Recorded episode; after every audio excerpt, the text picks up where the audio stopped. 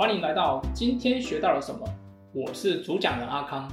这是一个讨论各种时事话题、分享有趣知识和推荐好书的频道。如果你喜欢我的内容，欢迎你订阅和分享哦。好的，今天我们要聊的话题是最近发生了一起引发全台关注的事件，那就是台版好客事件。事情是这样的，这个事件是发生在桃园市中立的一家 Seven Eleven，有一位朱姓男子，他是一名健美教练，他大概是在上个星期天的时候上午进到一间这间超市买东西，据说他就是没有结账，然后就把商品拆封起来，还随地丢弃这样。那当然，这个行为会立即引发了店员的不满，于是店员就报了警。那没多久，警察就赶到现场。但是由于这一名朱姓男子他的情绪还没有平复，反而主动攻击了远警，最后被制服了。然而，因为这一名朱姓男子他的体格非常结实，哦，刚刚讲到他是健美教练嘛，然后他在大闹超商的时候，他还裸上身这样，并且做出大吼的动作，结果就被网友戏称为“台版好客”或者叫做“讨厌好客”这样。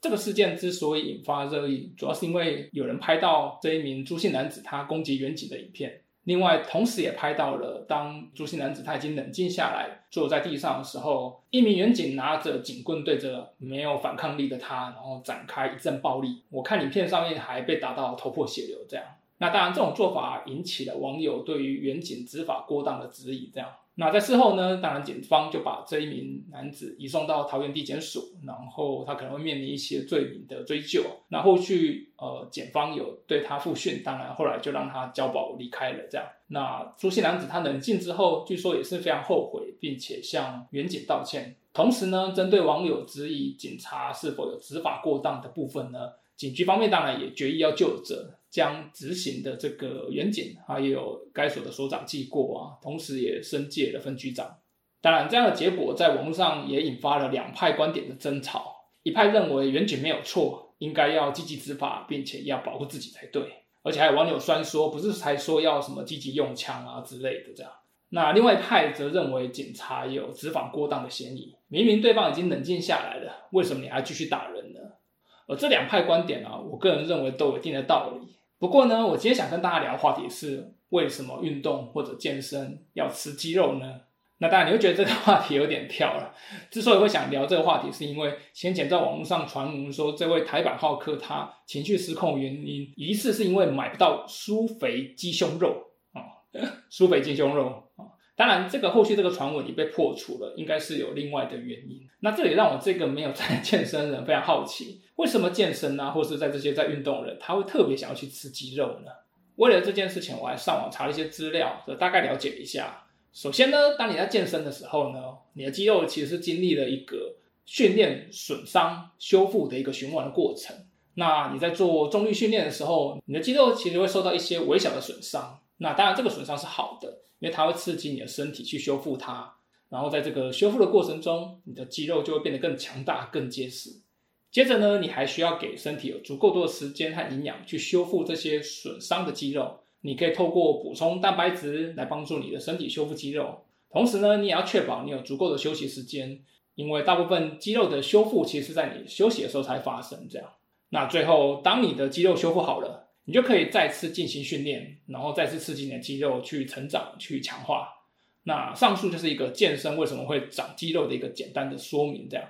那谈到了补充蛋白质，那么肌肉其实就是一个富含高质量蛋白质的食物，这也是为什么有在健身的朋友会去吃鸡肉的原因。除此之外，鸡肉还含有其他许多重要的营养素啊，包含钙、铁、锌。那当然，这些都是身体正常运作需要的营养素。这样，当然吃除了吃鸡肉之外，现在很流行吃蛋白粉啊、乳清蛋白这类产品，可能你有听过，甚至吃过。那或者是你去健身房哦，或者是遇到教练，也会跟你推销这类产品。那相比鸡肉的话，蛋白质在食用上确实还是比较方便一些。一般市面上多数的产品都是用粉状啊冲泡的方式，那当然你也可以直接把它混入一些奶昔啊、果昔或者一些食物来食用这样。那反观鸡肉的话，你可以理解，当然一般还是要经过烹饪之后才能够吃。不过呢，你当然可以直接去超商买那种已经处理好的真空包装的商品，只要可能微波加热或加热之后就可以吃。当然这也是为什么新闻事件里头会传出台版好客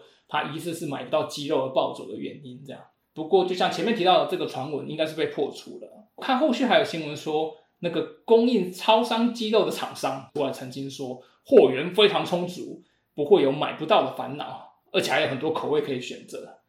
那听到这个新闻，只能说这个厂商的行销人员呢，他们的公关的嗅觉是非常灵敏，马上就跟了一波话题来推广。所以呢，总的来说，蛋白质对于你的身体的肌肉的合成和修复是很重要的，这也是健身为什么要吃肌肉的原因之一。不过呢，这里要提醒你的是，单纯增加蛋白质摄取量哦，也就是说，你直接吃肌肉的话，吃一大堆肌肉，它并不能直接促使你的肌肉生长。你当然还需要其他营养成分，同时呢，你一定还是需要进行肌力训练哦，你就要健身才对哦，才能够增加肌肉的质量。这样哦，关键就是还是要运动，所以不可能光吃肌肉就长肌肉出来。这样，OK，好的。最后，如果你对今天讨论有关这个主题，包含健身运动主题有兴趣的话，下面我想推荐几本好书给你。首先呢，第一本书叫做《用最正确的科学观点一人健身》，作者是安野拓将哦。这本书的内容主要在为有健身需求的人提供最正确的科学观点哦，帮助人们在健身领域做出更好的选择。这样，那内容就有不少关于肌力训练、蛋白质摄取，也包含一些意志力管理方面的知识，当然也包含了今天聊到蛋白质摄取的内容，提供了不少相关的知识。包含如何选择优质蛋白质和确定最佳的摄取量的方法。好的，那第二本想要推荐给你的书叫做《燃燃烧的燃》，哦，副标题叫做《最新研究揭开身体究竟如何燃烧卡路里、减肥、保持健康》，作者是赫曼庞彻。这本书打破了一些关于新陈代谢、饮食和运动的迷思，主要强调热量摄取的重要性，并指出光靠运动其实无法单独解决减重的问题。所以呢，如果你是有正在进行低碳啊、生酮或者是原始人饮食方法的人，或者你想要实现健康管理、减肥瘦身的人，或甚至是你正在积极健身啊，想知道怎么样透过饮食才能够有效增肌减脂的人，我都觉得蛮值得花时间找这本书来读的。好，最后我还想分享一本书给你，叫做《食疗圣经减重版终极瘦身》。哦，这本书的作者叫做麦克葛雷格医师。这是一本通过科学基础来替读者提供了减重的饮食指南，并且非常详细的解析了肥胖的成因啊和正确的减肥方法，包含肥胖因子哦，或者你餐桌上的食物跟环境的因素。那书中也介绍一些理想的瘦身饮食的关键要素，包含热量密度啊、胰岛素指数，以及食物对一些肠道的微生物组的影响。那最后书中还介绍理想的瘦身饮食的关键要素。像是热量密度啊、胰岛素指数以及食物对肠道微生物组的影响，还有书中也破除了一些关于导致肥胖的迷思啊这些。那么，如果你想要找一个终身有效且不容易复胖的健康减重指南，那么这本书就值得你找来看看哦。好的，希望今天分享的知识和观点对你有所启发。